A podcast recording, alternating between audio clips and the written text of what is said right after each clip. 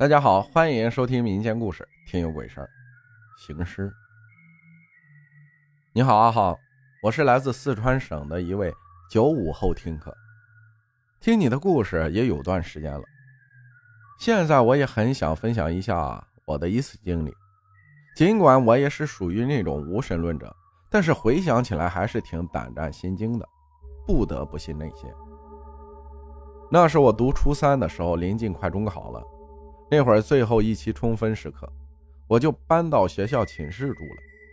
刚刚开始还挺自然的，没有什么奇怪的感觉，因为非常累嘛，白天学习，晚上复习到十一二点的样子。我还记得第一次，那是周五的一个晚上，学校放假了，住寝室的只有我跟一个平时不怎么交流的室友，叫黑子。他睡在我对面上铺挨着门的那个床。下午在食堂，我买过饭后吃了，就回寝室，就在寝室复习。到了九点半的时候，也就是学校寝室熄灯的时间，就打着手电盖住光亮复习了。大概过了不知道多久，我听到有塌了凉鞋的声音，紧接着打开我们寝室房门的声音。起初我也没在意。我以为是黑子回来了，因为只听到开门的声音，也没有关门声，还心里抱怨咋不关门呢？待会儿蚊子咬死你！我现在还清晰的记得，那是十一点五十左右的时候，因为我们这儿宿管查的严，不允许关灯后还有亮光，所以我们只能偷偷在被子里打着手电复习。刚好是复习完当天的功课。准备睡觉时，已经是头昏脑胀了。掀开被子，我下意识地看了看周围，惊奇地看到门已经是关上了的。我还纳闷呢，也许是太累了，也没太在意。望了望黑子的床铺，看被子还是遮住整张床，鼓鼓的，就像是人盖着全身侧身睡觉一样。我也没太在意，以为他已经睡了，就顺口说。你睡得那么早啊？拍了一下床杆，我看床上也没什么动静，就躺下睡了。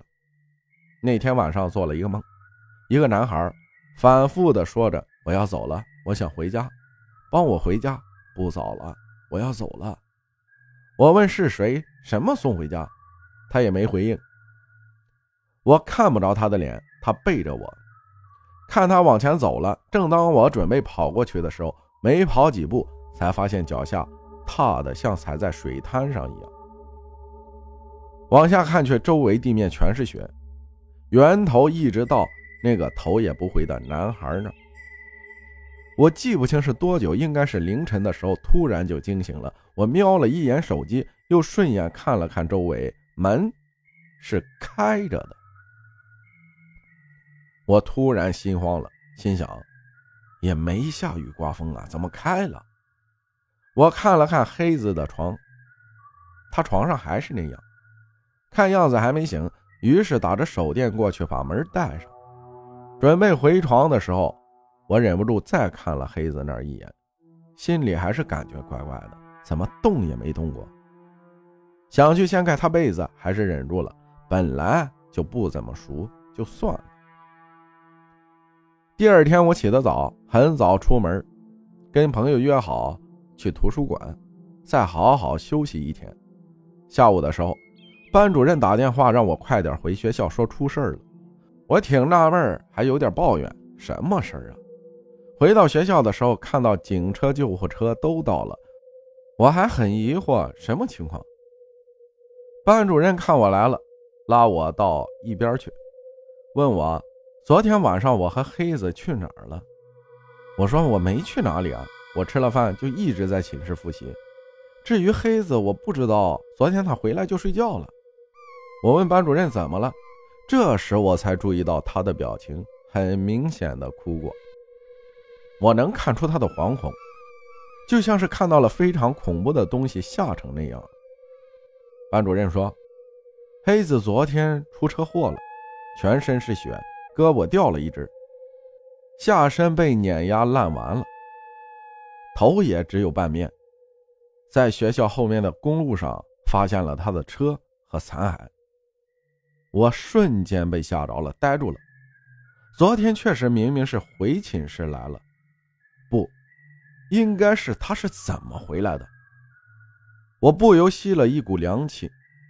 班主任，包括所有在场的人都很疑惑，他的尸体是怎么回到寝室的床上的？班主任说，中午宿管阿姨查房，闻到一股怪味，就摸索到了你们寝室。他以为是哪个学生还没起床，就拍了拍，没反应，掀开被子后也昏倒过去了。还是宿管阿姨老公，也就是副校长找到他的。看到床上黑子的尸体，吓得一屁股坐在了地上，才连忙报了警，联系了我。最后警察也怀疑是我，调查了一段时间也没有证据，也就排除我的嫌疑。学校因为怕受到影响，叫我不能乱传，也没公开此事。赔了黑子家几百万，这件事儿也算过去了。其实到现在，这依然困在我心里。黑子的尸体。到底是怎么回到寝室来的？走回来的吗？想想那天晚上做的梦，应该就是黑子托梦让我送他的尸骨回家吧。要是当晚真的好奇掀开了被子，我还不得当场就被吓得过去陪他了。现在这件事儿再也没有跟任何人提起过，因为他一直是我心里的阴影。感谢新分享的故事，写的不错。这个事儿大概就不可能发生，只要鼻鼻子稍微灵敏一点的，那血腥味你就受不了。感谢大家的收听，我是阿浩，咱们下期再见。